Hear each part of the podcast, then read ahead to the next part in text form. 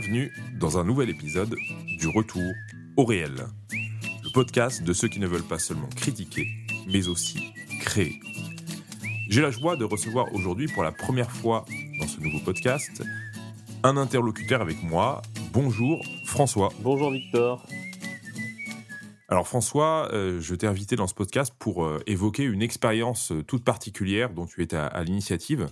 Euh, qui s'appelle L'écho hameau de la bénédiction Dieu. Est-ce que déjà tu peux euh, nous présenter brièvement, évidemment on va parler de ça pendant toute l'émission, mais euh, de quoi il s'agit? L'écho hameau de la bénédiction Dieu est un collectif de familles et de personnes célibataires laïques et catholiques qui ont décidé d'effectuer un exode urbain, de s'installer en ruralité et d'essayer d'y mettre en œuvre un mode de vie qui corresponde à, euh, au concept d'écologie intégrale tel que nous le définissons euh, ici. Alors, ça fait combien d'années que l'éco-hameau de la, la bénédiction Dieu euh, a été créé? Donc, ça fait sept ans que nous existons. Les premières familles se sont installées en août 2016. Nous étions trois familles à l'initiative de cette œuvre. Et du coup, toi, par rapport à ces, familles, tu es le, celui de qui vient l'idée ou c'est parti d'un collectif déjà dès le départ? Alors, nous avons eu des... Les trois familles ont eu des, des parcours euh, assez similaires, des réflexions assez proches. Et moi, j'ai fait euh, l'unité dans le sens où, les deux autres familles ne se connaissaient pas et c'est moi qui les ai fait se rencontrer.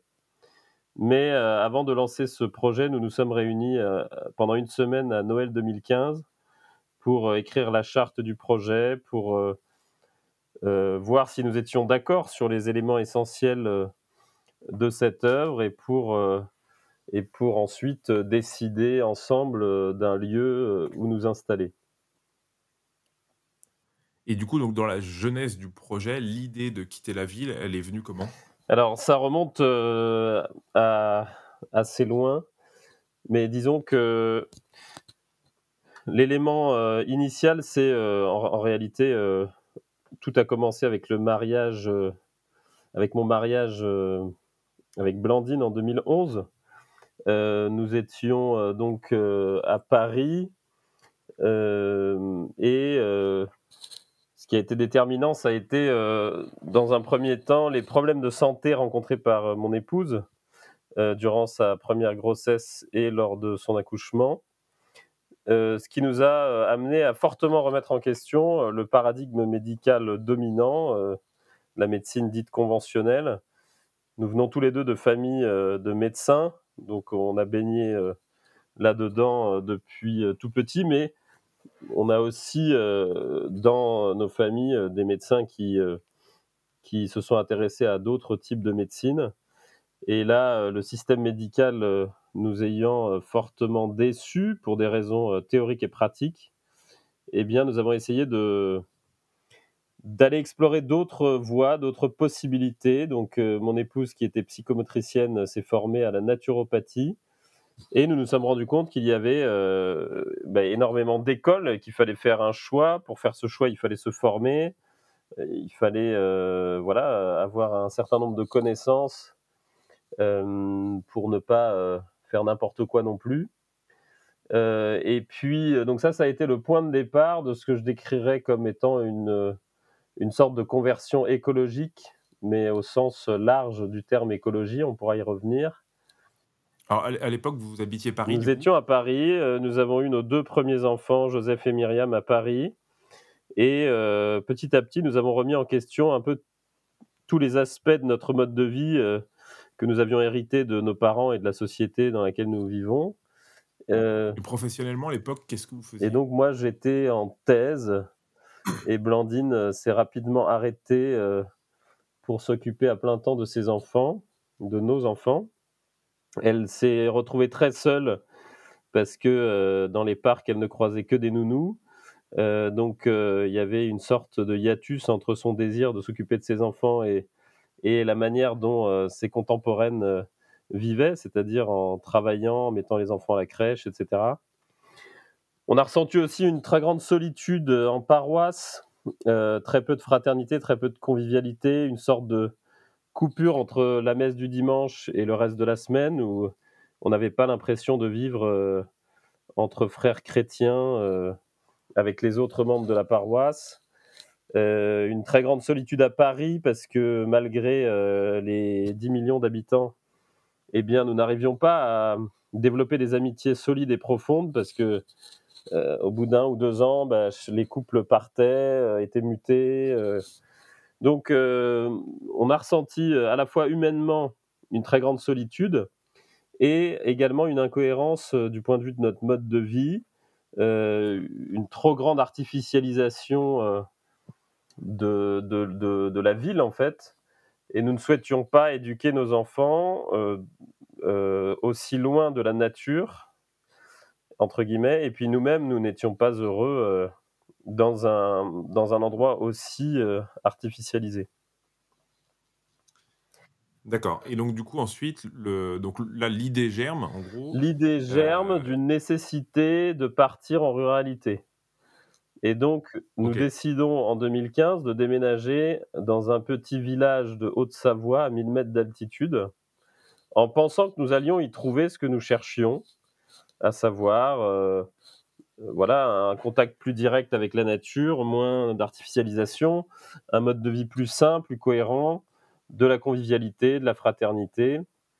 Et en fait, euh, nous nous sommes rendus compte que ça n'était pas du tout le cas. Donc nous avons vécu un an et demi dans ce village euh, en prenant conscience que les, gens vivaient euh, dans les villages comme à la ville en réalité, euh, c'est-à-dire avec la télévision et la voiture comme horizon principal, entre guillemets. Et donc nous nous sommes dit, mais en réalité, ce que nous cherchons n'existe pas vraiment tel quel, donc il faut le, susciter nous-mêmes. Et à ce moment-là, en 2015-2016, nous avons découvert l'existence du mouvement des colibris de Pierre Rabhi, qui est un mouvement laïque euh, qui, depuis 40 ans, euh, développe euh, ce qu'ils appellent des oasis en tout lieu. Leur manière d'aborder l'écologie nous semblait vraiment intéressante parce que c'est une écologie largement non politisée, une écologie par le bas où chacun est amené à faire sa part localement, avec un mode de vie assez proche de l'anthropologie chrétienne malgré tout. Et la même année, Laudato aussi, euh, l'encyclique du pape François est sortie, dans laquelle il euh, a ses intuitions euh, géniales de, du tout est lié et de l'écologie intégrale. Intuitions qui sont géniales, mais qui ne sont pas définies de façon précise dans cette encyclique. Mais ce sont ces intuitions-là qui nous ont en réalité donné le, fil rouge de tout ce qu'on avait fait depuis 2011, de tous les changements de, mode de vie, de, cette recherche de cohérence qu'on avait euh, depuis le début de notre mariage. D'accord. Donc à ce moment-là, euh, on va dire conceptuellement et d'un point de vue des, idées, vous commencez à voir un peu une, euh, approche vers laquelle vous avez envie de vous orienter. Oui, conceptuellement, en fait, on se dit, euh, c'est l'écologie intégrale qui fait le lien entre toutes ces questions et ces remises en question euh, qu'on a eues jusqu'à maintenant. Euh, il nous semblait aussi que politiquement, l'opposition droite-gauche ne recoupait pas une opposition réelle ou réellement intéressante, telle qu'on la percevait. Euh, l'épisode du mariage pour tous avait été aussi un, épisode très important euh, intellectuellement parce qu'on avait l'impression que malgré tout, euh, la question du mariage pour tous ne se posait que dans une société hyper artificialisée avec un, dont, le mode de vie n'est pas en tant que tel désirable et que donc les personnes qui défilaient contre le mariage pour tous défendaient par ailleurs euh, inconsciemment ce mode de vie. Euh, donc il y avait une forme d'incohérence là-dedans. Et il nous semblait que le concept d'écologie intégrale correctement défini permettait euh, de présenter un mode de vie désirable et conforme à l'exigence et à la radicalité de, de l'évangile et du, catholicisme. Alors, est-ce qu'on peut essayer justement euh, de définir un petit peu ce concept d'écologie intégrale? Voilà, alors ce concept est en débat euh, au sein du catholicisme lui-même, puisque le pape François ne le définit pas de façon précise.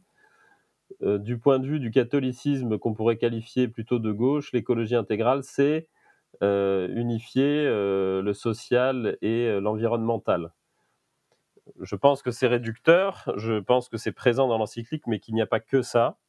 Et pour moi, l'écologie intégrale, c'est euh, une écologie euh, beaucoup plus large. Il faut revenir euh, à l'étymologie du terme, qui est la science ou l'art du foyer, de l'habitat. Et cette étymologie est la même que celle de l'économie. De même qu'on a réduit l'économie euh, aux seuls échanges financiers, de même on a réduit l'écologie à la seule question environnementale. Or, ces deux euh, disciplines sont beaucoup plus larges et renvoient à une discipline qu'on a oubliée, mais qui existait euh, dans l'Antiquité, qui est la discipline de l'économique ou de l'écologique, qui est la discipline qui se situe entre l'éthique, qui concerne l'agir individuel, et la politique, qui concerne le gouvernement de la cité.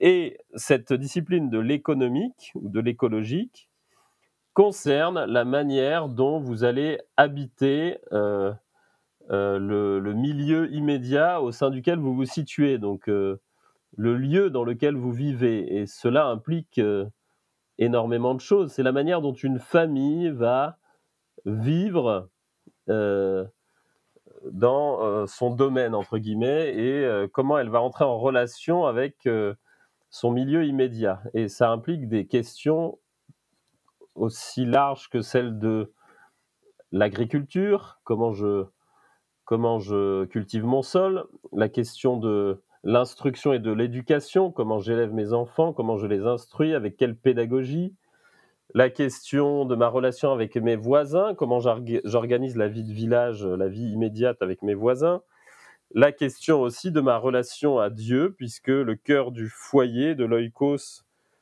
euh, grec, c'est euh, l'endroit où il y a euh, une statue pour les dieux. Donc, toutes ces questions sont des questions écologiques, au sens strict du terme, mais on a perdu ce sens initial et large du, du mot écologie. C'est pourquoi le pape doit y ajouter l'adjectif intégral. Intégral, ça veut dire. Alors, Oui. Ouais, vas-y. Intégral, ça veut dire quoi? Ça veut dire à la fois euh, exhaustif et ordonné.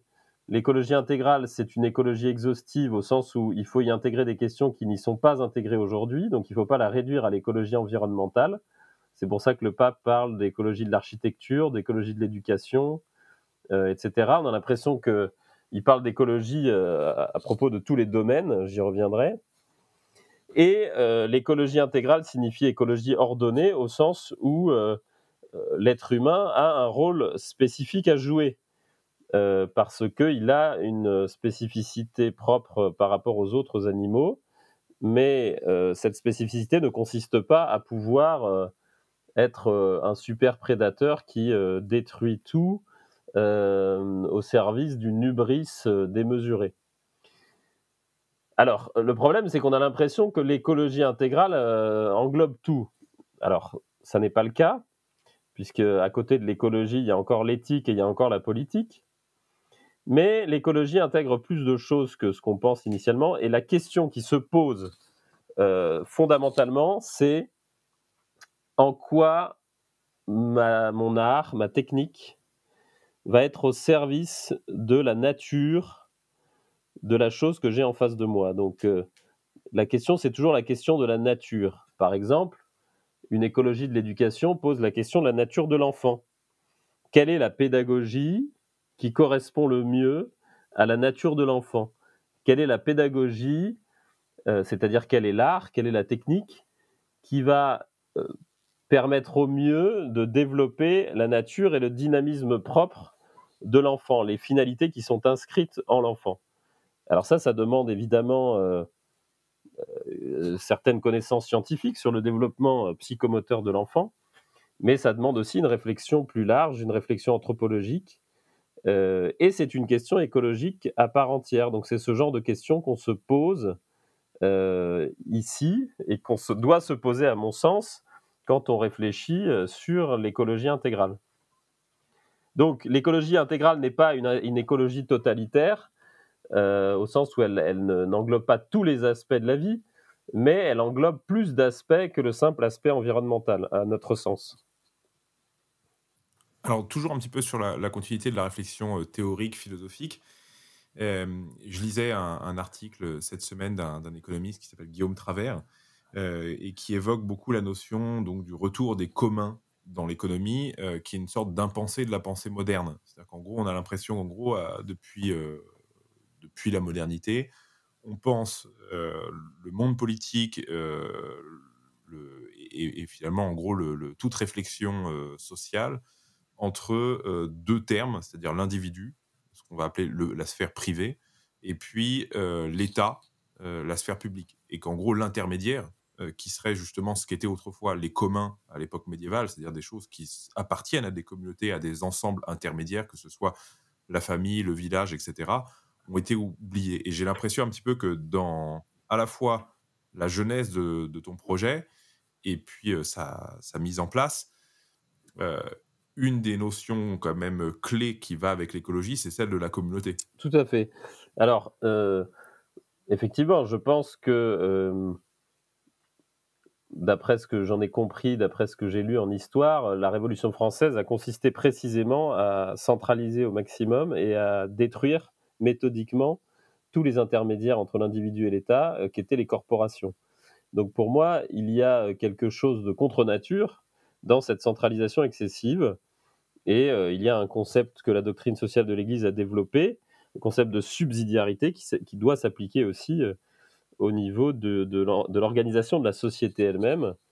Et il est clair que euh, le retour des, intermédiaires entre l'individu et l'État me semble absolument nécessaire. Et c'est ce à quoi nous travaillons. ça veut dire qu'on n'invente pas quelque chose d'absolument nouveau. On retrouve quelque chose euh, mais pas tel qu'il a existé. On essaye de, retrouver quelque chose tel qu'il devrait être. En fait, euh, on fait ce que chaque génération devrait faire, c'est-à-dire euh, réinventer une forme nouvelle de ce qui est éternel en l'être humain, de ce qu'il y a d'universel en l'être humain. Et donc, on essaye de retrouver, de, de, réinventer ce, ce commun qui est un besoin euh, inaliénable de la nature humaine et qu'il est peut-être un peu plus difficile de retrouver aujourd'hui parce que euh, il y a eu cette destruction méthodique euh, des intermédiaires entre l'individu et l'État. Alors, est-ce que tu peux nous raconter un petit peu maintenant l'installation au début, euh, concrètement, comment est-ce que vous avez posé euh, vos valises euh, donc dans le village, dans, dans le hameau? Comment d'ailleurs est-ce que vous avez choisi ce hameau comment ça s'est passé aussi oui. D'un point de vue des autorités locales, etc. Alors nous, nous avons décidé de nous appuyer sur l'Église catholique en leur envoyant, en envoyant une lettre à tous les évêques de France pour leur présenter le projet euh, de voilà d'une mise en pratique de l'écologie intégrale par des laïcs à la campagne.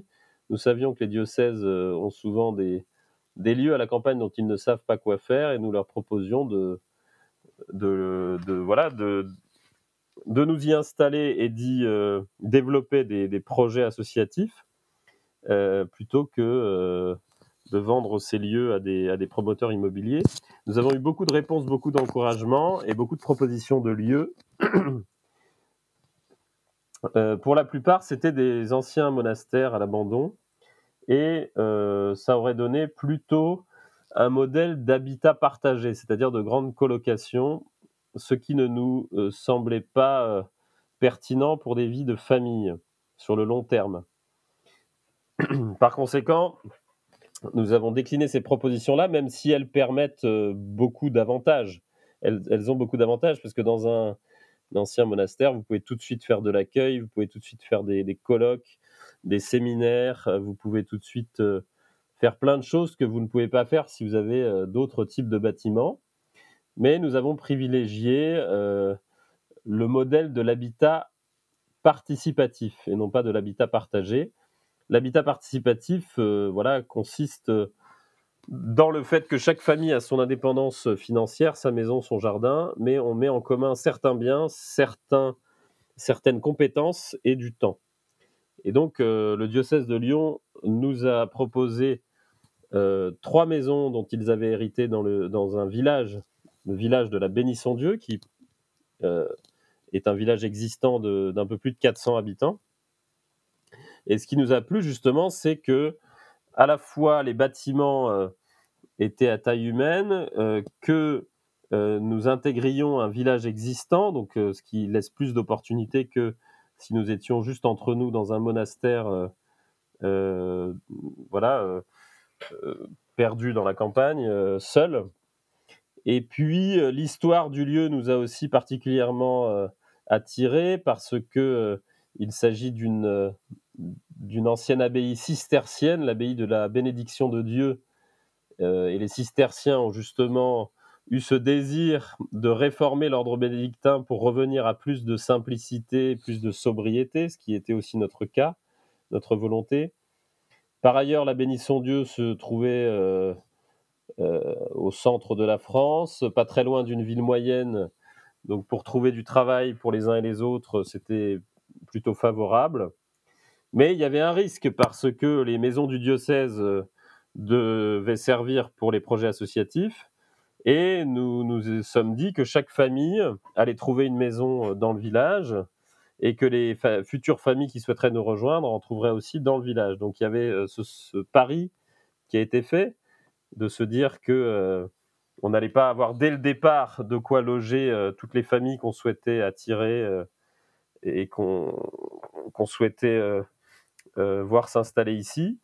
Mais le pari a plutôt bien fonctionné puisque euh, nous nous sommes installés en août 2016 euh, avec deux autres familles et nous sommes désormais huit familles et une personne célibataire. Et nous développons des projets associatifs sur notre temps libre autour des maisons du diocèse et dans ces maisons. D'accord. Donc chaque famille a acheté ou loue une maison dans le village euh, et les maisons du diocèse servent pour les projets associatifs. Qu'est-ce qu'il y a comme projet associatif euh, à l'heure actuelle? Voilà, alors nous avons euh, plusieurs projets associatifs qui sont des projets que nous avions dès le départ et qui correspondent à ce qui pour nous est l'écologie intégrale. Donc le premier projet que nous avons lancé, c'est un projet d'école hors contrat euh, où nous voulions euh, développer des pédagogies qui nous semblaient euh, davantage conformes au bien de l'enfant et à la nature de l'enfant.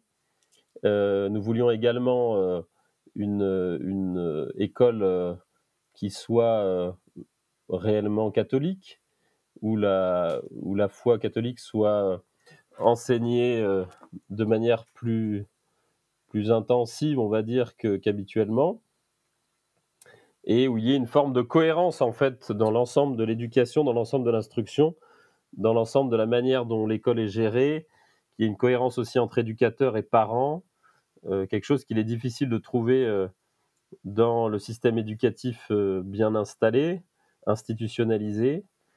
Et donc nous avons eu la chance de pouvoir reprendre les locaux d'une ancienne école privée sous contrat dans le village d'à côté qui a fermé en 2017 et nous avons récupéré les locaux et rouvert cette école hors contrat. Nous avons maintenant euh, deux classes euh, avec 32 élèves. Nous sommes en pleine croissance euh, et nous espérons maintenir cette taille familiale. Et donc nous nous sommes fixés trois classes maximum de 15 élèves chacune, couvrant les trois cycles du primaire.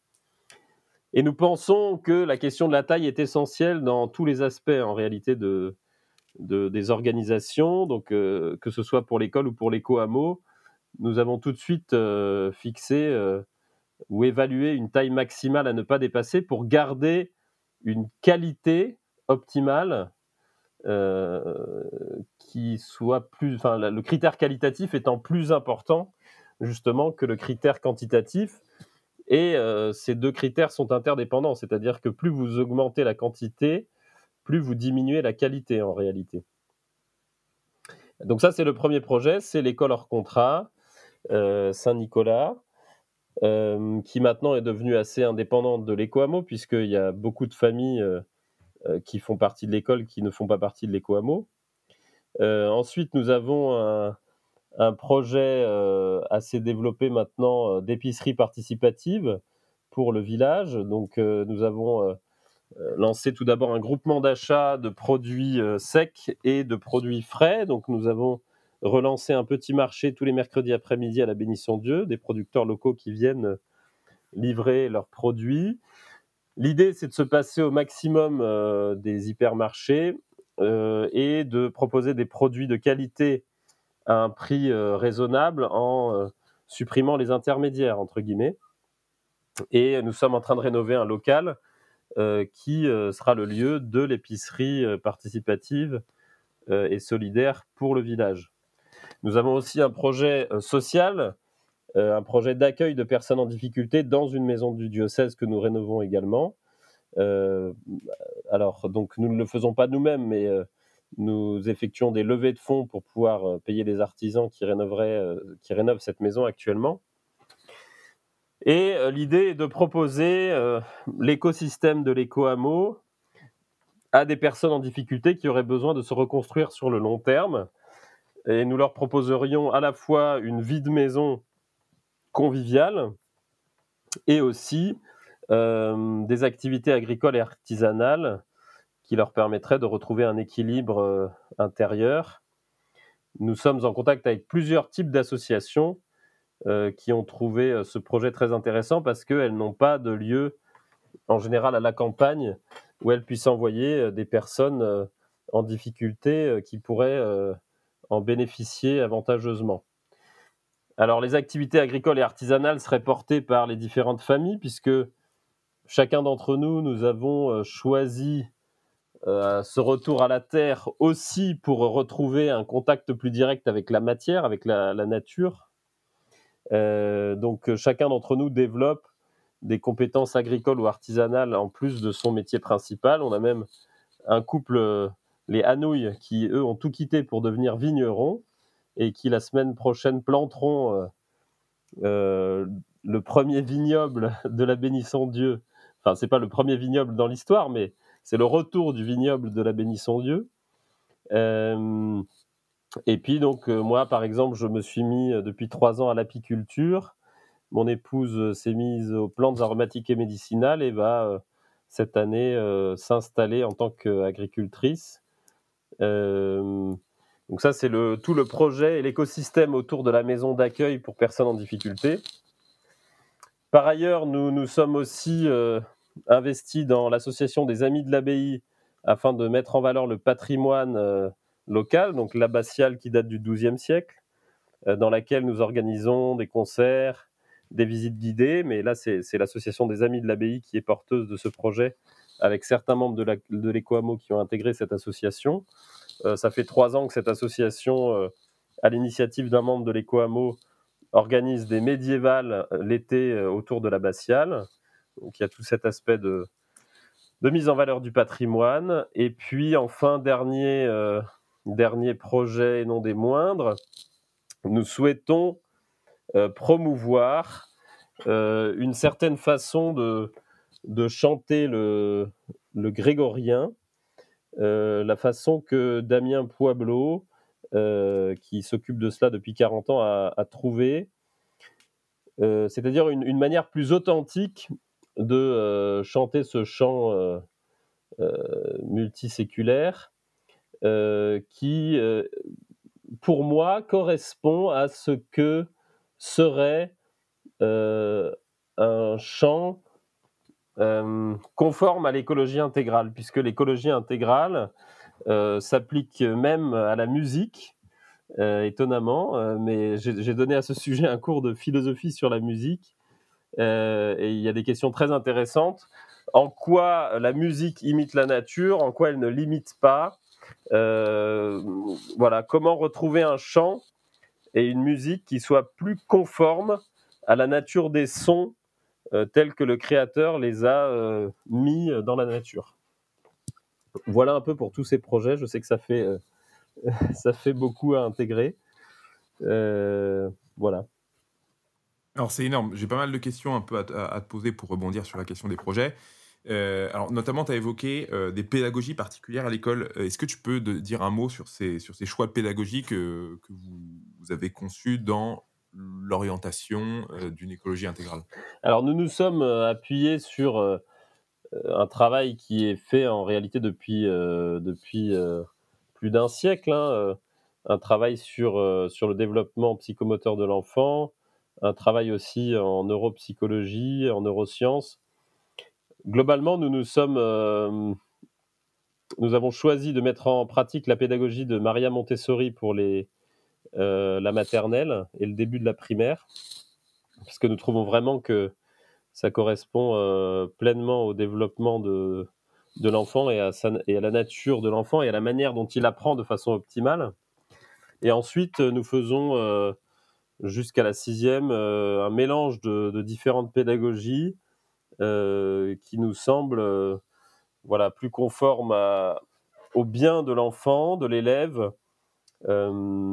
Donc, voilà, c'est un choix qui se justifie, qui, qui, s'argumente. quoi qu'il en soit, ce qui nous semble très important, c'est la cohérence globale. Donc il y a évidemment dans l'école euh, aussi un sujet environnemental, le, sujet de l'écologie environnementale. Donc les enfants ont davantage euh, de, temps pour, euh, pour cultiver la terre, pour s'occuper des animaux. C'est intégré à la pédagogie et aux après-midi. Il y a davantage aussi de, d'éléments d'artisanat qu'on a intégrés parce que, parce que pour nous, le, comment dire, l'apprentissage académique ne peut pas porter que sur des matières intellectuelles ou cérébrales. Euh, donc voilà pour, euh, pour la pédagogie de l'école. Euh, et on essaye aussi de, de former les parents pour qu'il y ait une réelle cohérence entre ce qui se passe à l'école et ce qui se passe à la maison. parce que c'est en fait la cohérence et l'enracinement dans une dimension verticale qui nous semble le plus important à transmettre aux élèves. En plus des apprentissages fondamentaux, évidemment, euh, comme les maths et le français, etc. Du coup, euh, là pour l'instant, vous êtes sur une école primaire. Est-ce que vous envisagez quelque chose pour le collège? Enfin, quelle sera la solution, euh, ou quelle est peut-être déjà la solution pour les enfants qui sont en âge d'aller au collège-lycée Alors pour l'instant, la, solution que nous avons trouvée pour le collège, c'est de, c'est une sorte de structure parallèle où les parents complètent à la maison ce qui n'est pas euh, donné euh, au collège euh, de façon suffisamment approfondie. Donc par exemple le français, par exemple les maths, par exemple le catéchisme, par exemple le latin, le grec. Donc en fait on complète un peu à la maison euh, ce qui n'est pas euh, transmis euh, pour nous de façon suffisamment approfondie au collège, mais nous avons toujours en tête l'idée de, de créer un collège sur place. Pour l'instant, nous n'avons pas une équipe pédagogique suffisamment étoffée pour pouvoir le faire. Mais ça n'est pas exclu pour l'avenir, puisque de toute façon, nous avons déjà un collège ouvert, puisque nous avons intégré la sixième au cycle 3 du primaire. Et pour ce faire, nous avons dû ouvrir officiellement euh, un collège auprès du rectorat. Alors, autre question aussi par rapport au, métier. Euh, tu évoquais effectivement que vous avez tous en parallèle euh, une activité agricole, que vous êtes assez engagé évidemment dans les associations, dans le développement de manière générale de, l'éco-hameau. quels sont un peu les, comment est-ce que vous gérez justement euh, votre vie professionnelle? Euh, Est-ce que vous essayez de la, de la relocaliser autour du hameau? Enfin, comment est-ce que vous, vivez-vous en fait aussi Parce que j'imagine que euh, même si vous avez sans doute diminué un petit peu le, coût d'un certain nombre de choses dans la vie, il y a quand même toujours besoin de salaire, ou en tout cas de revenus pour, euh, pour faire vivre euh, vos familles. Oui, et puis il y a des métiers euh, qu'on ne souhaite pas quitter parce qu'ils ont en eux-mêmes leur, leur bonté propre. Donc, par exemple, il y a pas mal d'enseignants parmi nous voilà, qui, ne souhaitent pas forcément devenir agriculteurs parce que l'enseignement, c'est aussi une forme de culture, une culture de l'esprit. Donc ça dépend beaucoup des profils. Il y en a qui quittent tout pour devenir agriculteur, il y en a ou artisan. Il y en a qui ont un, double métier. moi, c'est plutôt mon, ce vers quoi je me dirige. J'aimerais voilà partager mon temps entre l'apiculture et l'enseignement de la philosophie et de d'autres matières. donc ça dépend vraiment des, profils. Il y a des profils assez variés. il, y a, plein de métiers différents. La plupart d'entre nous ben, travaillons à Roanne ou à Charlieu, qui sont les deux villes les plus proches, à 15 minutes. Mais effectivement, euh, l'idée est de relocaliser euh, malgré tout euh, petit à petit l'économie. Voilà, vers, des, vers un marché local qui, dont, dont l'épicerie participative serait un des points de vente principaux. Donc, il y a parmi nous des, artisans qui développent petit à petit leur activité. Il y, en a qui, font des formations agricoles pour, pour petit à petit diminuer le, travail salarié et, développer ses activités agricoles ou artisanales. voilà, nous essayons aussi d'être prudents parce que aujourd'hui, vivre de l'artisanat ou de l'agriculture sans euh, mise de départ ou sans euh, héritage, euh, c'est assez matériel, j'entends. c'est assez compliqué, donc il ne faut pas non plus aller dans le mur. Donc on essaye de, relocaliser au maximum l'économie et chacun voilà, développe les compétences qui, avec lesquelles il a une affinité, je dirais. Et ça reste assez complémentaire euh, entre ce que les uns et les autres développent en réalité. Alors, et par rapport à vos relations aussi avec le village, euh, comment est-ce que vous êtes perçu? Est-ce que les gens vous, vous regardent euh, un peu de manière suspecte, comme si vous étiez une sorte de, secte de Hamish Est-ce que justement, même la dimension chrétienne aussi parfois peut, peut peut-être irisser certaines personnes? Ou est-ce que au contraire, tout se passe bien? Enfin, alors nous, nous avons choisi dès le départ de euh, jouer euh, carte sur table. Donc nous sommes allés voir euh, la mairie, nous leur avons envoyé la charte et nous nous sommes présentés à eux. On ne voulait pas avancer masqué, on ne voulait pas faire semblant de ne pas être ce que nous sommes. Et bon, en, réalité, ça dépend des personnes. Il y a des personnes qui sont plus rebutées par l'aspect catholique, d'autres plus par l'aspect écologique, d'autres plus par l'aspect communautaire, convivial. Euh, on nous a par exemple fait le reproche de, de sortir dans la rue avec nos enfants plutôt que de rester dans nos maisons. Un reproche assez étonnant mais assez euh, représentatif de l'état actuel de, notre société. Euh, voilà, donc il y, a, eu à la fois un accueil très chaleureux et très bienveillant de beaucoup de personnes avec qui on collabore désormais. Donc il y a, le cercle proche de l'éco-hameau c'est ceux qui sont installés pour ce projet, euh, les huit familles et la personne célibataire. Et ensuite, il y a des cercles plus ou moins euh, lointains euh, de, proches et d'amis de l'éco-hameau avec qui on collabore au quotidien en réalité. et puis ensuite, voilà, il y a aussi des personnes qui, qui, ne nous aiment pas, qui n'aiment pas ce que nous représentons, ce que nous faisons.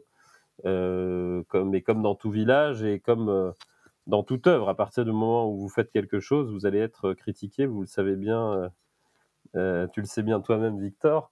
Euh, donc ça, c'est la loi de la vie. néanmoins, je trouve que nous avons eu plutôt de la chance, ça s'est plutôt bien passé, l'intégration, qui prend du temps évidemment, hein, à la fois dans le village et dans la paroisse. Mais ça s'est plutôt bien passé par rapport à d'autres projets qui ont dû, qui ont dû avorter en raison d'une résistance locale extrêmement forte, que nous, nous n'avons pas rencontrée euh, de façon excessive. Donc euh, c'est plutôt positif. Et maintenant, on est euh, plutôt bien intégré dans le paysage local. je veux dire, on collabore dans d'autres associations du village avec des gens qui, ne font pas du tout partie de l'éco-hameau et qui n'ont pas forcément d'atomes crochus avec l'écologie intégrale. Et voilà, ça se passe très bien. Il faut du temps mais il faut euh, arriver à hiérarchiser les priorités, c'est ça qui est le plus important.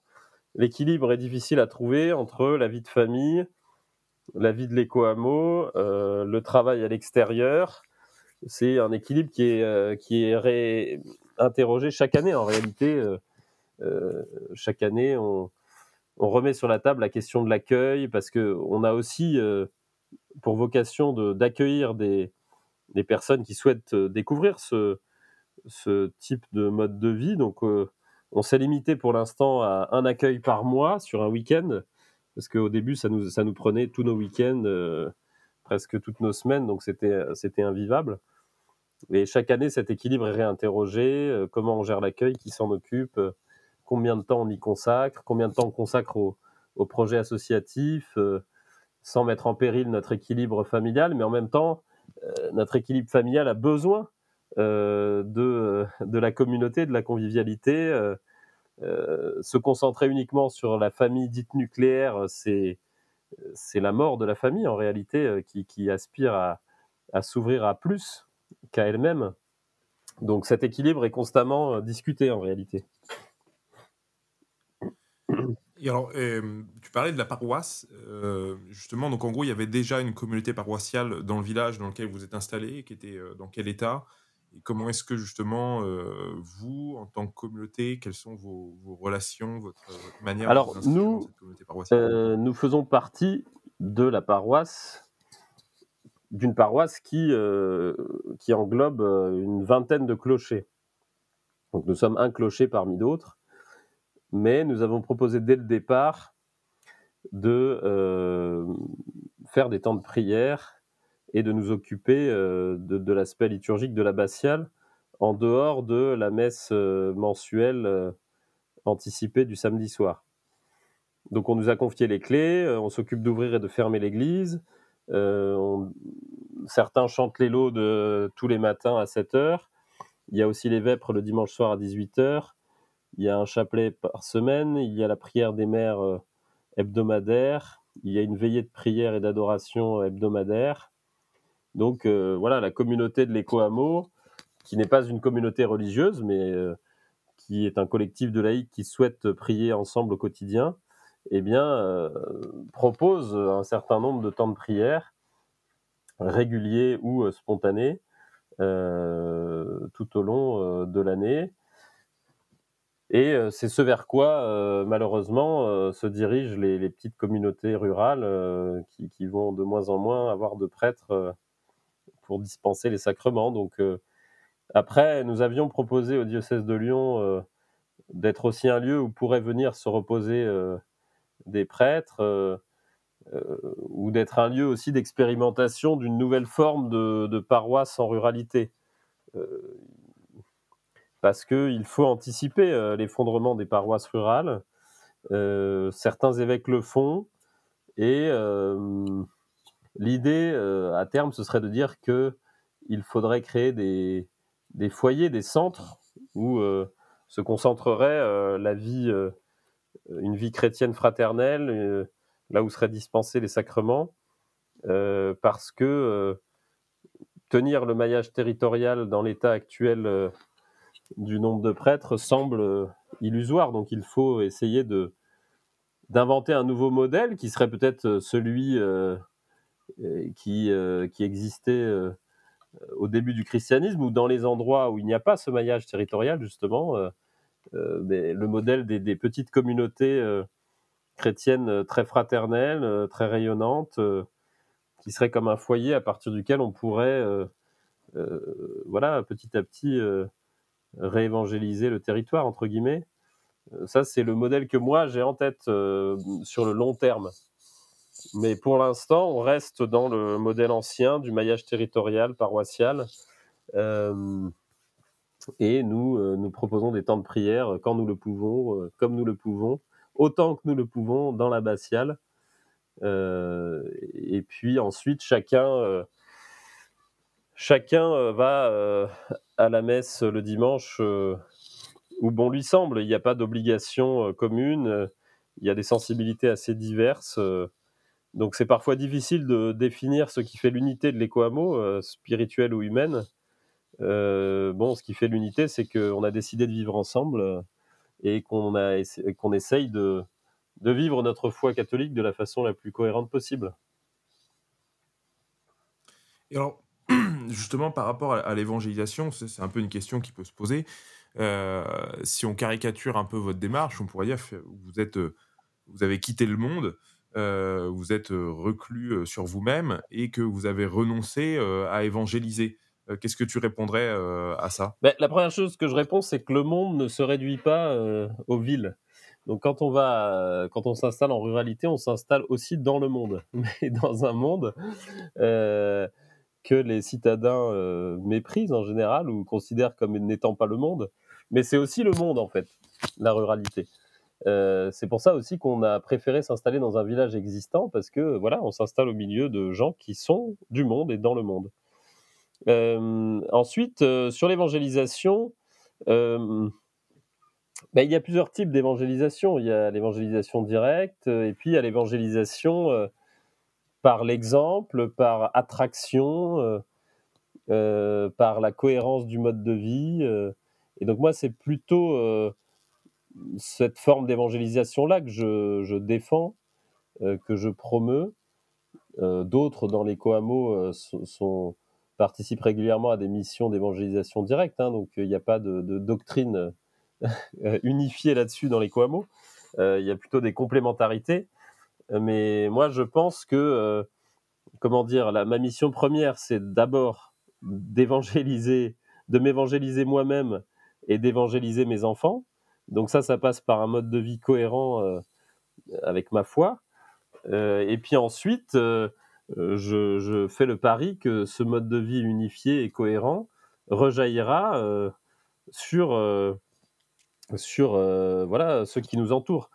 C'est déjà le cas parce que voilà, on reçoit beaucoup de monde euh, qui vient visiter les Coamo et qui s'en inspire, qui repartent euh, aussi parfois transformés par ce qu'ils ont vécu ici. Donc c'est un fruit réel qu'une évangélisation directe ne peut pas produire parce que justement c'est une construction sur le long terme. moi, j'utilise souvent l'image du, du, du, de la, du front, quoi si vous avez quelqu'un au front mais que vous avez personne euh, derrière le front pour assurer la base, euh, ça sert à rien. Donc euh, il faut aussi assurer la, base arrière du front. Et puis aussi localement, on a des exemples de gens qui se sont reconvertis à notre contact.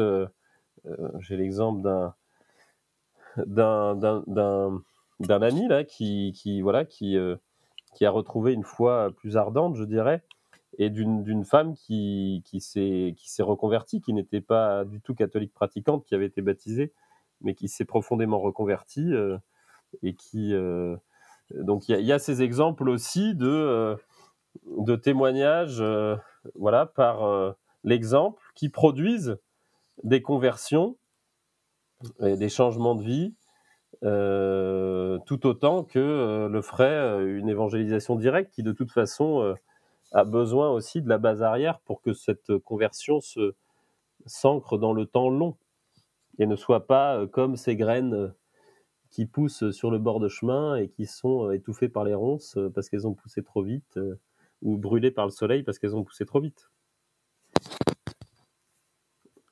Alors j'aurais une question un petit peu plus théorique, mais tu sais, il y a toujours cette dimension un peu d'équilibre en quelque sorte quand on, décide de sa manière de rompre avec, euh, avec son temps, avec son siècle, avec des modes, etc.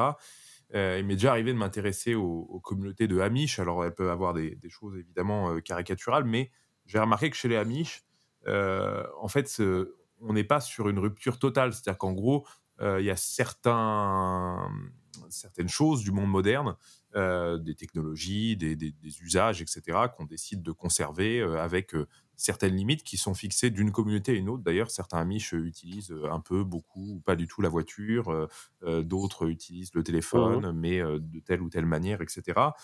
et puis, il y a aussi cette dimension chez l'Amish de, de ne pas être dans une marginalisation totale. C'est-à-dire qu'effectivement, ils vivent en marge des sociétés, de, fait par leur habillement, par leur mode de vie, etc., l'organisation communautaire mais euh, ils s'intègrent aussi à l'économie puisque justement ils sont souvent euh, menuisiers et ils ont des entreprises très compétitives euh, dans, le, dans, le domaine, dans le domaine justement de la menuiserie, de la fabrication du bâtiment, etc.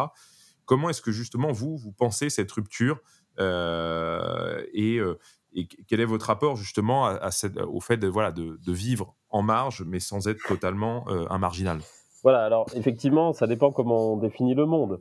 bon, dans ce que tu décris et dans la manière dont les gens utilisent ce mot en général, le monde, c'est la façon majoritaire de vivre aujourd'hui. Bon, admettons cette définition euh, nominale.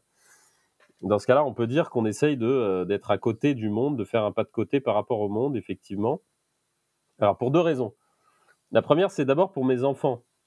Euh, je ne souhaite pas les couper totalement du monde, mais comment dire, quand vous faites pousser une graine, vous ne vous ne l'exposez pas directement euh, à la canicule, sauf si vous voulez euh, sélectionner euh, les graines les plus résistantes, mais dans ce cas-là, vous perdez 90% des graines et vous gardez les 10% les plus résilientes. Ça marche pas dans l'éducation puisqu'on essaye de garder tout le monde. Et donc je pense que voilà, pour nos enfants, il faut un développement homogène, cohérent, où ils ne soient pas mis trop rapidement au contact d'une certaine forme de violence euh, du monde. Parce que voilà, la graine euh, doit d'abord se, voilà, se grandir et, être suffisamment solide pour pouvoir résister euh, au vent contraire, à la canicule, à la sécheresse, etc. Bon, ça c'est une première chose. Donc je ne sais pas si ma manière de faire est la meilleure, mais j'essaye de faire en sorte que la graine, c'est-à-dire mes enfants, grandissent harmonieusement sans subir trop de, d'agression qui ne, qui ne serait pas capable d'encaisser euh, euh, suffisamment. Voilà. Mais évidemment, il faut qu'à un moment donné, ils soient confrontés au monde, euh, mais j'espère qu'ils auront alors des bases suffisamment solides pour pouvoir voilà, être solides face à ce monde. Et j'espère leur avoir fait goûter le beau, le bien, le vrai, qu'ils ne trouveront pas forcément euh, dans le mode de vie occidental majoritaire aujourd'hui et auxquels ils reviendront peut-être euh, un jour parce que voilà, une fois qu'on y a goûté, euh, on ne peut plus s'en passer. Ça, c'est la première chose. La deuxième raison pour laquelle on fait un, pas de côté, c'est justement la même raison que celle des Amish. Je trouve que les Amish sont extrêmement, ont une démarche extrêmement intéressante parce que ils font quelque chose que nous, nous ne faisons pas, c'est qu'ils interrogent les limites de la technique. Nous, on fait comme si euh, euh, on ne pouvait pas refuser un progrès technique ou technologique, euh, comme si c'était forcément bien, forcément un progrès. C'est cette position qui me paraît absurde. Alors souvent, on me, on me reproche voilà, d'être technophobe, de vouloir revenir en arrière, etc. Mais je veux dire, la position la plus absurde, c'est de penser que la fuite en avant technologique euh, ne produit que du bien. Ça me paraît euh, complètement euh, bizarre comme idée et fortement improbable. Donc je pense que la démarche des Amish, c'est-à-dire s'interroger sur les limites de la technique, est indispensable. Ça ne veut pas dire qu'on va avoir la même réponse que les Amish, puisque tu as dit toi-même qu'entre eux, ils avaient des réponses différentes. Mais il faut faire cette démarche, c'est-à-dire interroger les limites de la technique. Et en réalité, les catholiques de droite le font depuis longtemps sur les questions bioéthiques. Sur les questions bioéthiques, un catholique de droite n'a aucun problème à euh, poser des limites très claires à ce que peut faire la technique ou à ce que peut faire la technologie, euh, en raison d'une définition de la nature humaine et du bien de la nature humaine. Donc, euh, je ne vois pas pourquoi on ne pourrait pas étendre cette question à d'autres questions que la bioéthique. Alors, en bioéthique, il y a des enjeux massifs, on est d'accord, sur la vie humaine, euh, il y a euh, ce que euh, Jean-Paul II, le pape Jean-Paul II appelait des actes intrinsèquement mauvais, ce qui n'est peut-être pas le cas dans d'autres questions moins directement liées à la vie humaine. et donc, mais malgré tout, je pense que cette réflexion sur la technique doit être menée, des choix doivent être pris, et ensuite, voilà, ça, me, ça, ne me paraît pas absurde de vouloir limiter certains aspects de la technologie moderne euh, comme n'allant pas euh, dans le sens du bien et de la finalité humaine. Après, la prudence, euh, cette sagesse pratique dont parle Aristote, fait que vous adaptez les principes communs aux circonstances singulières, évidemment. Mais je pense que cette réflexion doit être menée. Donc, je peux prendre deux exemples. le premier exemple, c'est la voiture. Bon, moi, la voiture, je ne m'y oppose pas à cause de, du CO2. En fait, je pense que la question écologique doit être abordée d'une autre façon pas juste par le prisme du CO2 et du bouleversement climatique, parce que c'est trop éloigné de, nous. Moi, pourquoi je, je, trouve que la voiture n'est pas un bien désirable? Eh bien, pour plein de raisons autres que la seule pollution. Par, par le fait que c'est un engin bruyant qui produit un environnement laid, qui rend tout le monde agressif, puisqu'à l'intérieur d'une voiture, on, se transforme en une espèce de monstre agressif. Donc en fait, euh, c'est quelque chose qui dispose à l'irascibilité, qui euh, aussi nous fait entrer dans un rythme qui n'est pas conforme au rythme humain, euh, parce que le rythme humain est beaucoup plus lent que celui de, la voiture. Donc ça nous fait rentrer dans une espèce d'accélération qui n'est pas conforme à notre bien, à notre nature. Donc pour toutes ces raisons, je pense que la civilisation de la voiture euh, n'est pas une civilisation euh, pleinement conforme à la nature humaine. Bon, voilà, euh, ça c'est une première chose. Est-ce que ça fait de moi un technophobe? Non, parce que je, pense que, par exemple, le vélo a quelque chose de beaucoup plus, de beaucoup plus humain et de beaucoup plus équilibré.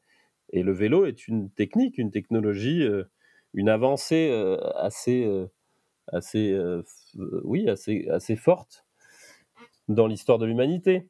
On peut prendre un autre exemple, c'est l'exemple du micro. Euh, le micro, le microphone, euh, notamment dans les églises, est une catastrophe, mais euh, personne n'y réfléchit. Pourquoi c'est une catastrophe? Pour plein de raisons. la première, c'est que le micro nous empêche de nous expérimenter en tant que peuple de Dieu. Pourquoi? Parce que à travers le micro, euh, le célébrant s'adresse à chacun comme à un individu.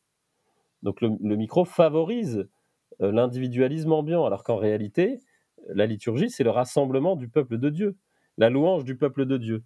Et quand quelqu'un s'adresse euh, à une foule sans micro, la foule s'expérimente réellement comme une foule, comme un peuple, ce qui n'a plus lieu avec le micro. Deuxième, deuxième chose, le micro entraîne une désorientation spatiale. Euh, la première fois que mon, fils a entendu quelqu'un parler à travers un micro, il s'est tourné vers l'enceinte. Parce qu'évidemment, le son, il sort pas, il sort pas de la bouche du prêtre, il sort de l'enceinte. Donc en réalité, euh, euh, il y a une désorientation spatiale et on n'est plus tourné vers l'émission de la voix qui devrait être celle qui vient de l'hôtel, par exemple. Euh, quels sont les autres problèmes du micro? Ben ça, ça, dispose aussi à, parler d'une certaine façon, à dire des choses que vous ne diriez pas si vous n'aviez pas de, micro, par exemple des petites blagues ou des choses comme ça. Euh, vous parlez sur le ton de la conversation alors que vous devriez être en train de prêcher, c'est pas du tout le même style euh, de parole.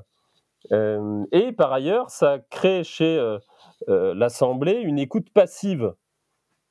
Et c'est pour ça que si vous interrogez une assemblée euh, après les lectures et après l'homélie, euh, la plupart ne savent pas ce qui a été dit parce qu'ils étaient dans une écoute passive. Alors que l'absence de micro euh, vous oblige à écouter de façon active, donc à intégrer davantage.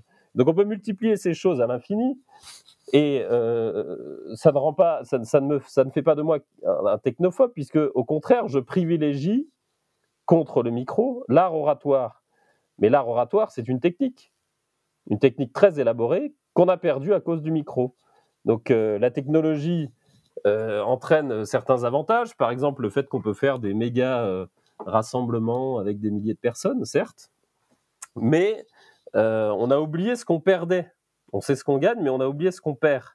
Et je pense que ce qu'on perd est plus précieux que ce qu'on a gagné avec le micro. Et donc il faut retrouver l'art oratoire, qui est un art à part entière et qui est euh, d'une certaine façon plus sophistiquée et plus difficile à acquérir euh, que la technologie du, microphone. Donc toutes ces réflexions doivent être menées euh, de façon précise, de façon argumentée, mais on, voilà, on n'a on pas, on, pas décidé de, de, prendre ces questions à bras le corps, alors que les Amish l'ont fait. et voilà, ils ont des réponses qu'on ne partagera pas forcément, mais qui sont intéressantes parce que cette réflexion a été faite.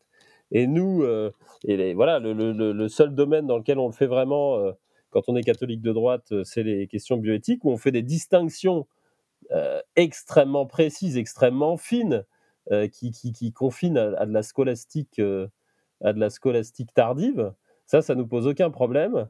Mais quand il s'agit de réfléchir à la technique, à la technologie dans d'autres domaines, et notamment dans le domaine économique ou environnemental, il n'y a plus personne. Alors, je voudrais pas abuser trop de ton temps. on, a, on, a, le temps. Euh, on a le temps. Euh, moi, une question qui me paraît aussi très importante, euh, c'est celle de l'autorité dans la communauté. Comment justement, qui dit communauté dit forcément une certaine forme d'unité ou en tout cas voilà le, partage d'un certain nombre de règles. Comment ces règles sont fixées? Comment s'exerce l'autorité au sein de la communauté? Alors c'est une très bonne question. Nous, nous avons choisi de suivre un, euh, un MOOC, une université en ligne, une formation autour de la gouvernance partagée ou participative. Alors, c'est des termes qui peuvent un peu euh, effrayer euh, certains bords politiques, mais ça nous semble très intéressant parce que voilà, les colibris de Pierre Rabhi ont une expérience de 40 ans de gestion de communautés conviviales, justement, et ils ont, ils ont tiré de cette expérience des outils qui fonctionnent très bien, qui sont parfois des outils euh, qu'on a pratiqué pendant des siècles en Occident et qu'on a oublié, qu'on pratique euh, dans les monastères, qu'on pratiquait dans les villages euh, sous l'Ancien Régime, mais qu'on a totalement oublié parce qu'on a une vision faussée de la démocratie et une absence totale de pratiques démocratiques dans notre pays. Donc, pour ce qui est de, l'échelle du village ou de, de l'éco-hameau, en tout cas, je pense que certains outils euh, fonctionnent très bien, nous l'expérimentons au quotidien. Donc voilà notre organisation. Nous nous réunissons une fois par mois en conseil d'éco-hameau euh, et euh, les réunions, évidemment, ont pour objet les questions qui concernent tout le monde, donc qui concernent en général la vie associative et les différents projets qui sont développés et nous procédons euh, pour les décisions par une gestion par consentement. Alors en quoi ça consiste? Eh bien, la différence entre le consentement et l'unanimité, c'est que l'unanimité, tout le monde dit oui. Le consentement, plus personne ne dit non. Ça veut dire que c'est plus souple que l'unanimité. Euh, ça signifie que quand vous avez une décision à prendre, eh bien, euh, une décision est proposée. Et si vous n'avez pas d'objection majeure et rationnelle à cette décision, elle est acceptée. Ça signifie que peut-être que vous avez des préférences, vous auriez préféré prendre une autre décision, mais vous ne pouvez pas dire, vous ne pouvez pas avoir, vous n'avez pas d'argument majeur et rationnel qui expliquerait pourquoi euh, ce serait cette décision et pas une autre qui devrait être prise. Donc peut-être que vous n'auriez pas pris cette décision si vous étiez seul à décider, mais l'intelligence euh, collective fait que c'est plutôt vers cette décision qu'on se dirige. Et souvent, on se rend compte que euh, c'est finalement la bonne décision et il est toujours possible de revenir dessus si on se rend compte qu'elle ne fonctionne pas. Alors, ce système nous semble intéressant parce que ça permet à la fois à tout le monde de s'exprimer et en même temps, ça permet euh, aux décisions d'être prises. Donc, ça évite les écueils du démocratisme où euh, tout le monde s'exprime et où aucune décision n'est prise. Et ça évite l'écueil de l'autoritarisme où euh, il y a des décisions qui sont prises, mais, y a, mais personne ne s'exprime. Bon. Alors ensuite, il y a des rôles dans ces réunions. Il y a le rôle de président de séance, il y a le rôle de secrétaire qui fait les comptes rendus, il y a le rôle de facilitateur qui organise euh, les réunions pour que tout le monde puisse parler et que euh, on, ne s'éloigne pas trop des sujets. Et ces trois rôles sont déterminés par élection sans candidat. C'est-à-dire qu'on fait un tour de table en disant, ben voilà, moi je verrais bien cette personne en président de séance et on argumente. et en général, euh, le fruit de cette élection sans candidat, eh bien, euh, ça donne une désignation de personnes qui ne se seraient jamais présentées et qui pourtant ont toutes les compétences et les qualités pour euh, le poste en question. Et souvent, on change d'avis au cours de, du tour de table parce qu'on entend les arguments des uns et des autres auxquels on n'avait pas pensé, et donc ça nous fait changer d'avis. Ensuite, évidemment, la personne est libre d'accepter ou pas le poste. mais c'est comme ça qu'on désigne les fonctions et les postes. Donc, c'est un fonctionnement assez fluide qui, qui, donne vraiment satisfaction. donc, il n'y a pas de, il n'y a pas de, comment dire, d'autorité centrale ou de chef entre guillemets. C'est une organisation assez participative, assez collective. Après, il y a quand même euh, l'organisation de l'association en tant que telle, avec un président, un secrétaire, un trésorier. Mais euh, l'organe de décision, c'est vraiment le conseil de hameau. Et euh, jusqu'à maintenant, ça nous a donné entière satisfaction. Alors, les conditions de possibilité pour que ça fonctionne, c'est lesquelles? Ben, C'est premièrement que tous les participants soient volontaires pour, pour fonctionner de cette façon-là. Évidemment, si vous en avez un qui, qui, euh, qui, préférerait un, système hiérarchique et qui ne veut pas de cette organisation et qui vient pour euh, mettre le bazar, bah, ça ne marchera pas. Bon, ça c'est sûr. Euh, et la deuxième condition de possibilité, c'est la taille. C'est-à-dire au-delà d'une certaine taille, ça ne fonctionne plus. C'est pour ça que la question de la taille est fondamentale et que on ne peut pas aller au-delà d'une certaine taille si on veut garder une certaine qualité et une certaine convivialité. Il faut accepter de se limiter, euh, comme un arbre qui euh, a atteint sa taille optimale, euh, ne croît plus, mais, fructifie, porte des fruits. donc voilà pour l'organisation. Je ne sais pas si tu as des questions à ce sujet, mais c'est assez fluide et c'est assez efficace pour l'instant. Alors moi j'aurais ouais, des, questions un peu pratiques parce que c'est quand je discutais un petit peu de, ton mode de vie autour de moi, c'était les, questions souvent que, que, les gens posaient si par exemple, imaginons, je m'installe demain à l'éco-hameau de la Bénisson Dieu, et pour des raisons, je sais pas moi, professionnelles ou de temps, j'ai pas forcément le temps de m'impliquer dans toutes les activités. Il m'arrive parfois de, de, manquer des, justement le, le, conseil de l'éco-hameau, et puis même d'avoir envie de développer un projet associatif qui n'existe pas, j'en sais rien moi, un projet sportif par exemple.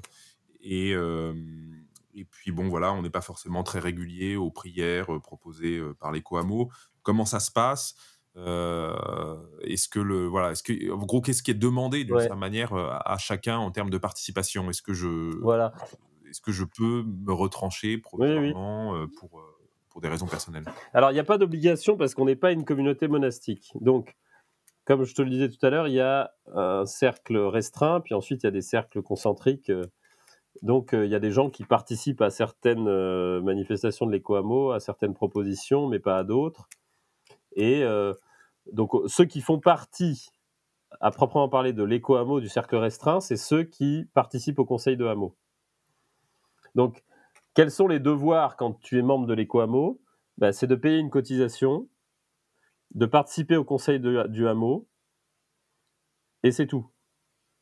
Après, euh, les temps de prière sont pas obligatoires. Les, chacun participe aux commissions qui l'intéressent. Donc, il y en a qui ne sont pas du tout investis dans l'association des amis de l'abbaye.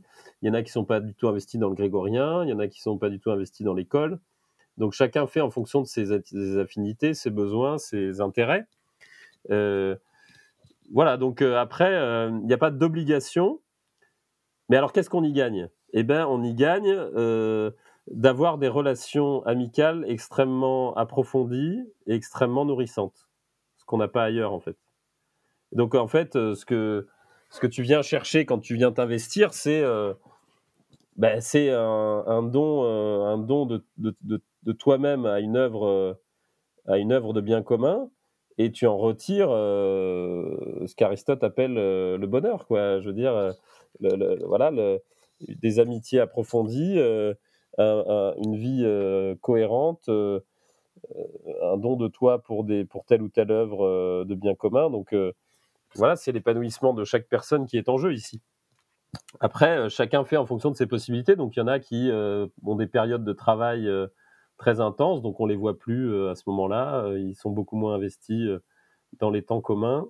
J'ai oublié de te dire aussi qu'il y avait des chantiers participatifs un samedi après-midi par mois pour euh, prendre soin, s'occuper du ménage de l'église, euh, s'occuper de l'entretien des bâtiments du diocèse, etc.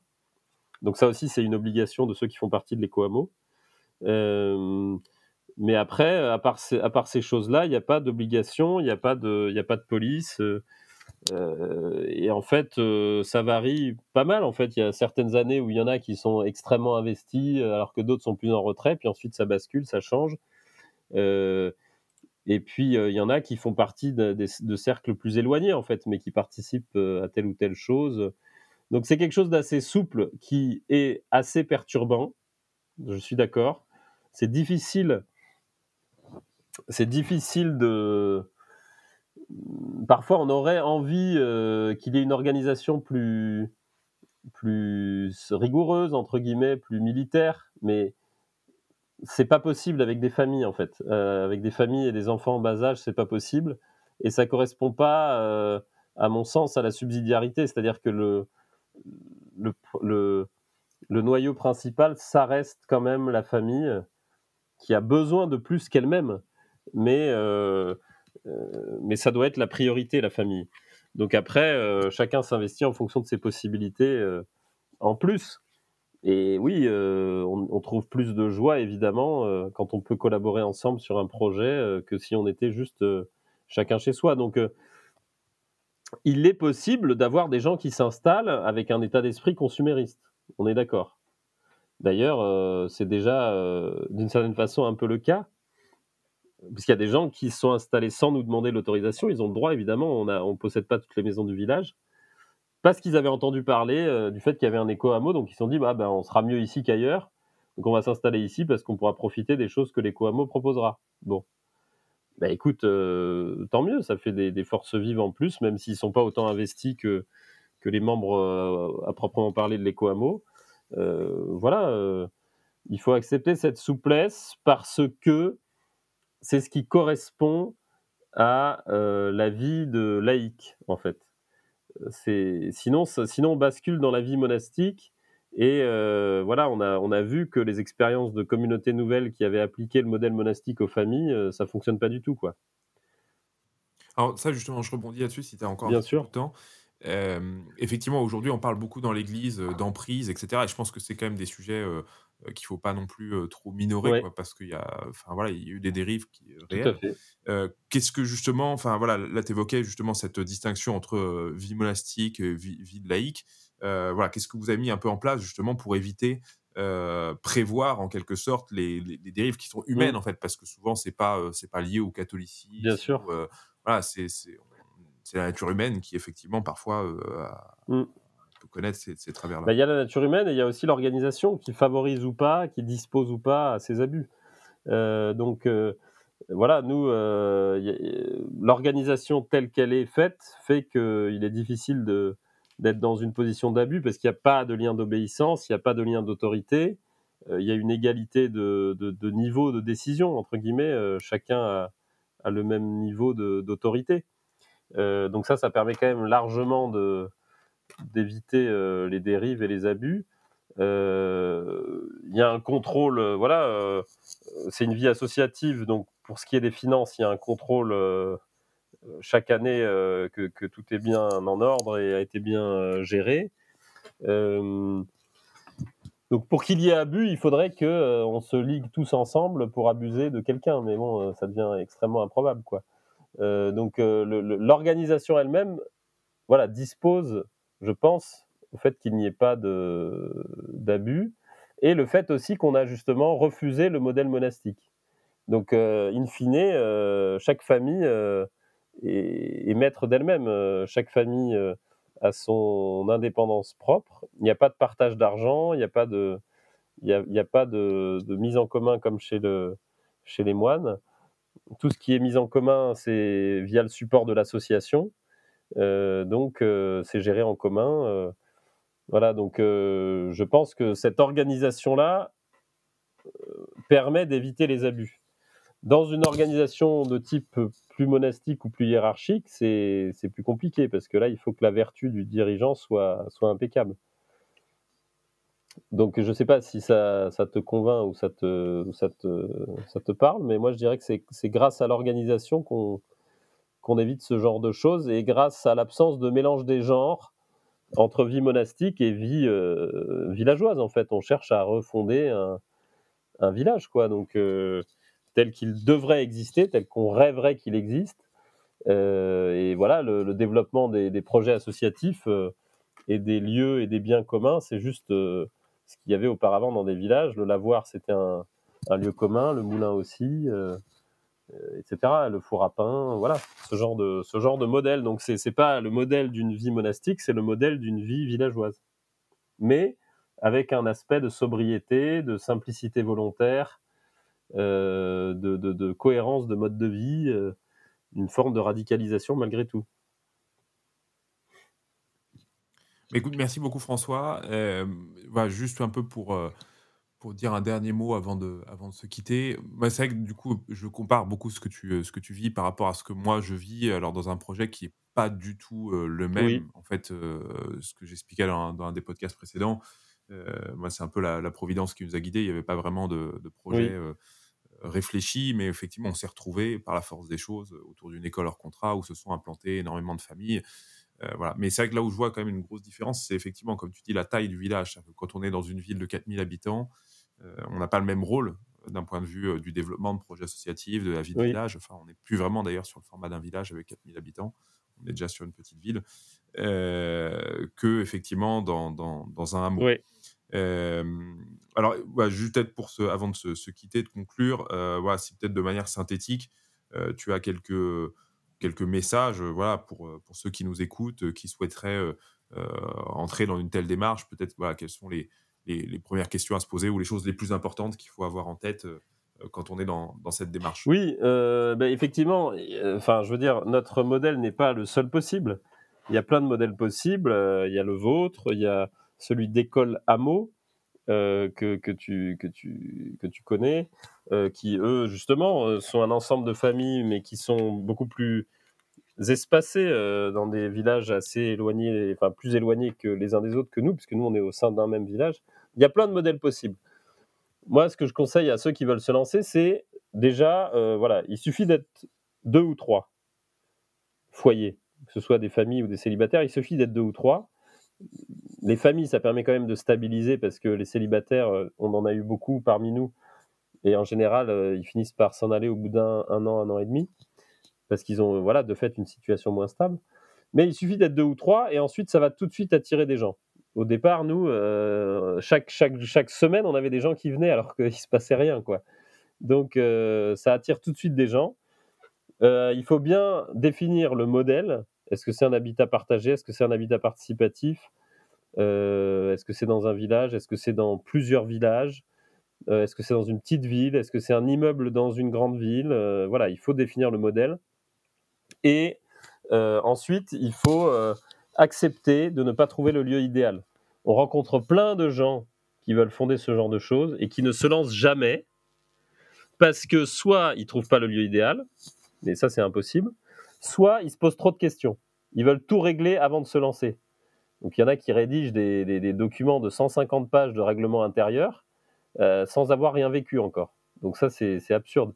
Nous on a euh, rédigé notre règlement intérieur et notre euh, voilà notre organisation interne au fur et à mesure. En fait il faut il faut se lancer d'abord il faut accepter de faire le premier pas, le saut dans le vide, comme le mariage. Je veux dire, si vous, passez votre vie à vous préparer au mariage, vous n'allez pas vous marier.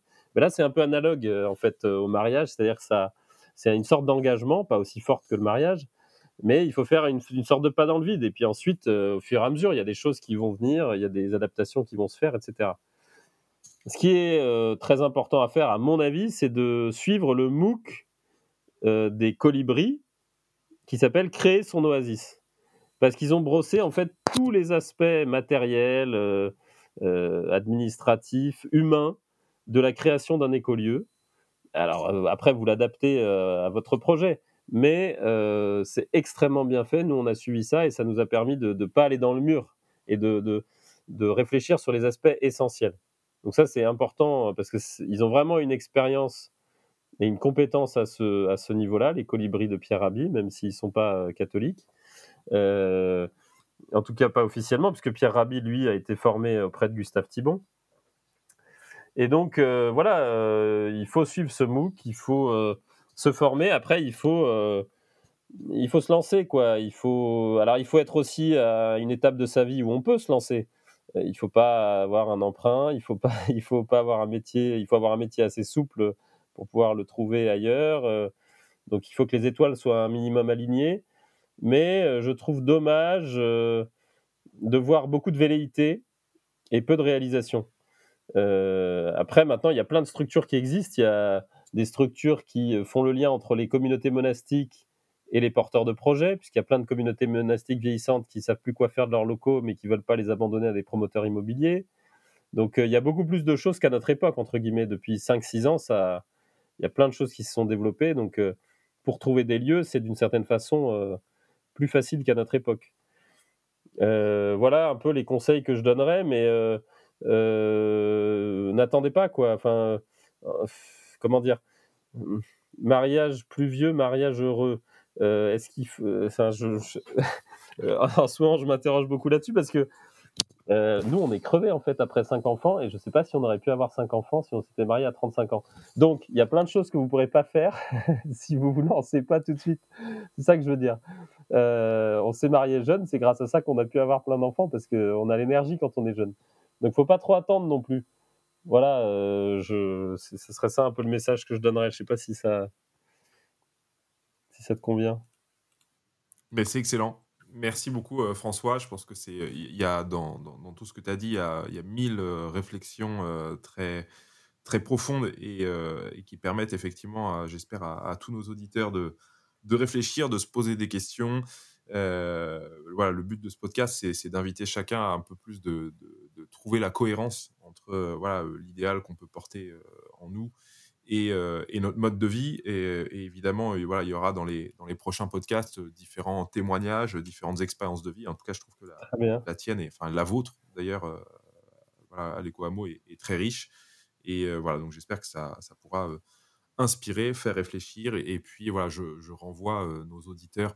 donc effectivement, comme tu as dit sur le, le MOOC des colibris, j'essaierai de, de, trouver le lien et de le mettre dans la description du podcast.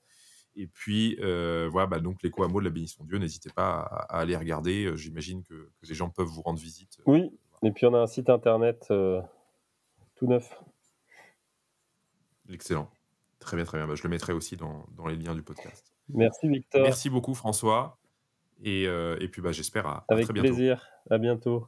Chers amis, je vous dis à la semaine prochaine. Si ce podcast vous a plu, je vous invite à le partager sur vos réseaux. Nous sommes toujours plus en plus nombreux à écouter le retour au réel. Notez-le sur les plateformes d'écoute et surtout n'hésitez pas à m'envoyer un message pour me dire ce que vous en avez pensé, ce que vous souhaitez aborder dans les prochaines émissions. Je suis toujours très heureux de lire vos messages. À la semaine prochaine.